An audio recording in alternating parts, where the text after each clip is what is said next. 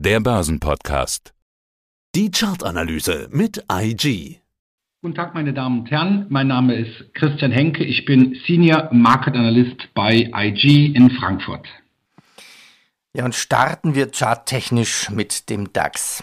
Steht der DAX vor neun Verlusten? Fragezeichen. Es werden sich manche wirklich fragen, wo steht der DAX jetzt zum Zeitpunkt des Interviews? Und wir müssten vielleicht den Hörern sagen, der Handel hat ja heute noch gar nicht geöffnet. Ja, also momentan gut eine halbe Stunde vor Börsenbeginn notiert der DAX bei IG bei 15.568. Das heißt also, die negative Tendenz der vergangenen zwei Tage dürfte sich fortsetzen. Wollen wir nach Gründen suchen oder uns einfach auf die Charttechnik beschränken? Wie sieht es denn charttechnisch im DAX aus? Naja, wir können ruhig mal natürlich kurz auf den Grund eingehen. Das sind natürlich unter anderem auch wieder Konjunktursorgen. Die Ausbreitung der Delta-Variante sorgt ja nicht nur heute, sondern schon seit einiger Zeit immer für Verunsicherung bei den Anlegern. Ja, die Angst dafür, dass sich die Konjunktur doch abkühlt, ist unverändert groß. Nichtsdestotrotz konnte der DAX am Freitag, den 13., also der Tag hatte eigentlich den Anlegern Glück gebracht, ein neues Allzeithoch markieren. Wir lagen sogar über 16.000. Aber seit diesem Freitag, den 13., ist im Grunde eigentlich nicht mehr viel los beim DAX. Wir haben bis vor kurzem, nämlich eigentlich bis zum gestrigen Tag eher eine seitwärts Phase gesehen. Das heißt also, der DAX hat zwar mehrmals versucht, die 16.000 Punkte Marke wieder zu erstürmen. Das gelang nicht. Wir hatten dann aber auf der Unterseite so im Bereich bei 15.730, 733 eine sehr gute Unterstützung, aber die wurde gestern pulverisiert. Mit anderen Worten, auch in Anbetracht des aktuellen Vorhandelsniveaus kann es sogar jetzt in Richtung 15.500 gehen. Und das ist eine Marke, die vielleicht doch dem ein oder anderen Zuhörer bzw. Zuhörern doch bekannt sein dürfte. In dieser Woche läuft ja gerade die IAA ja, bekannt mit, mit schnellen Autos, mehr PS und noch schneller und aus Frankfurt. Aber irgendwie heuer ist alles anders. Sie ist ja in München, heißt IAA Mobility mit neuem Konzept. Es gibt sogar zwei Hallen, da werden E-Bikes ausgestellt. Ja, da spürt man so eine Art neuen Schwung. Die Autokonzerne sind nicht zu bremsen, könnte man jetzt witzeln, von neuen Ideen und Konzepten der Fahrzeuge her. Deutschlands Autoindustrie verspricht sich quasi auf die IAA die große Wende und die ist elektrisch. Ist das in den Aktien zu spüren? Naja, die äh, E-Mobilität ist natürlich schon wirklich äh, doch von Vorteil für die großen Automobilkonzerne, die natürlich auch ihre Geschäftsmodelle zunehmend danach ausrichten. Aktuell ist aber dies in den Kursverläufen, also sprich in den Charts, nicht zu sehen. Da haben wir aktuell ein ganz anderes Thema, nämlich die eingangs erwähnten Konjunktursorgen. Automobilkonzerne, Daimler, BMW, Volkswagen sind zyklische Werte und gerade dieser Bereich, gerade diese Aktien reagieren natürlich dann äußerst empfindlich darauf, wenn solche Ängste aufkommen, wenn natürlich dann aber auch die Konjunktur in den wichtigsten Absatzgebieten Gebieten doch schwächelt. Und ja, wie gesagt, das sieht man aktuell in den Kursverläufen der deutschen Automobilkonzerne. Ja, lass uns da gleich noch charttechnisch drüber sprechen. Aber wenn wir über Automobilkonzerne sprechen, das Erste, was einem eigentlich einfällt, ist der Chipmangel. Wie ernst ist das und welche Folgen hat das? Naja, es ist im Grunde eigentlich so, dass als es zum ersten Mal in den, in, der, in den Medien aufkam, vielleicht erst mal so ein bisschen unterm Tisch gefallen ist. Aber diese Problematik ist doch wirklich erheblich. Einige große Automobilkonzerne haben sogar schon angekündigt, die Produktion zu kürzen. Ja, und natürlich bedeutet das, wenn ich äh, als Automobilkonzern die Produktion kürze, das heißt weniger Autos anbieten, kann ich folglich dann auch mitunter weniger Autos verkaufen. Und das ist natürlich ein Grund dafür, warum es gerade in dem Automobilsektor und wenn wir uns den Automobilsektor im äh, Stocks 600, also dem marktbreiten europäischen Aktienindex anschauen, gehören diese Automobilwerte und Zulieferer schon seit einiger Zeit eher zu den Verlierern. Und welche Auswirkungen hat das auf die Rohstoffe? Ja, das haben wir zum Beispiel jetzt auch gestern gesehen. Gerade auch diese Ankündigung, dass die Produktionskapazitäten reduziert wird, hatte beim Palladium zu einem doch mitunter deutlichen Preisabschlag geführt. Auch andere Industriemetalle waren letztendlich davon betroffen. Die wurden also dann praktisch in Anführungsstriche in Sippenhaft genommen. Aber bei Palladium ist natürlich auch ein Industriemetall, kommt auch in der Automobilindustrie vor. Da war der Preisabschlag doch gestern enorm. Und wie sieht es bei Kupfer aus?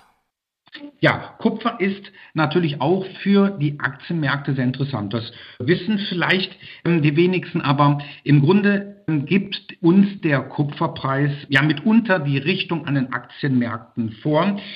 Kurzum gesagt, steigt der Kupferpreis, ist dies natürlich gut für die Wirtschaft, für die Aktienmärkte, weil das signalisiert eine wachsende Wirtschaft. Fällt der Kupferpreis, ist das natürlich im Umkehrschluss für die Aktienmärkte nicht so gut.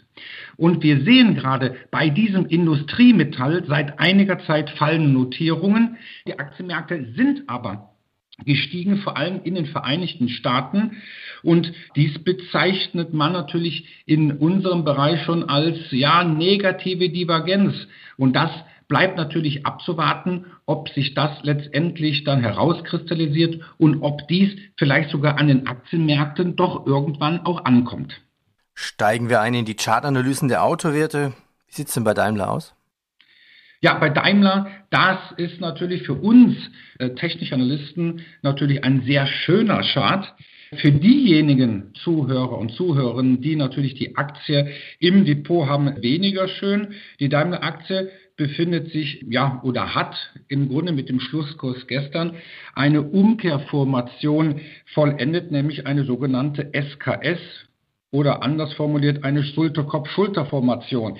Und diese Nackenlinie, die also im Grunde diese Formation komplettiert bei 69,80, die wurde unterschritten. Wir haben aber bei der Daimler-Aktie noch so einen kleinen Hoffnungsschimmer nämlich den 200-Tage-Durchschnitt. Ich nehme immer hier den exponentiellen 200-Tage-Durchschnitt, der aber auch jetzt nur noch knapp entfernt ist. Das heißt, wird auch die Glättungslinie, die ja nun mal an den Finanzmärkten sehr genau beobachtet wird, unterschritten, dann drohen bei der Daimler-Aktie Kursverluste bis 60 Euro. Das ist schon, schon gewaltig. Gehen wir weiter. BMW, nachdem ja die IAA Mobility in München ist, ist es so ein bisschen ein Heimspiel für BMW. Wie sieht es hier charttechnisch aus? Charttechnisch sieht es im Grunde eigentlich äh, nicht nur bei Daimler schlecht aus, sondern auch bei den übrigen Automobilkonzernen.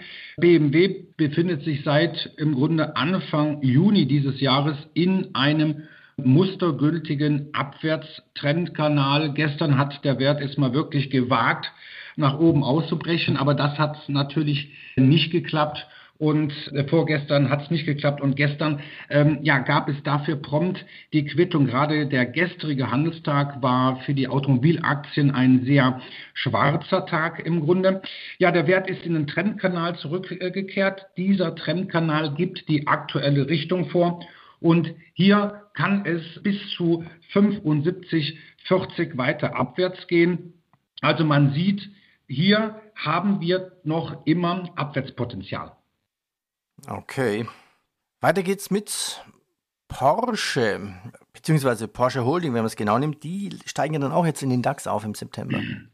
Ja, wobei natürlich zuletzt diese Ankündigung was natürlich auch vermutet wurde, sich jetzt äh, nicht allzu positiv auf den Aktienkurs jetzt ausgewirkt hat. Auch die Porsche-Aktie beziehungsweise die Aktien der Holding befinden sich auch schon seit einiger Zeit auch im Abwärtstrend. Es ist noch gar nicht so lange her, nämlich im August hat die Porsche-Aktie auch eine Umkehrformation, ja, Schrägstrich Fortsetzungsformation, eher Umkehrformation in Form eines symmetrischen Dreiecks nach unten verlassen. Dann ging es wirklich auch mal kräftig kurz abwärts.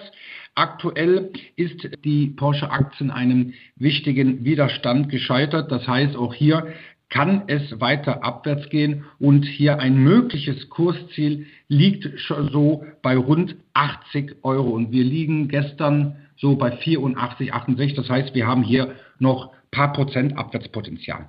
Wie sieht es denn mit VW aus? Volkswagen natürlich auch in den letzten Monaten abgestraft worden.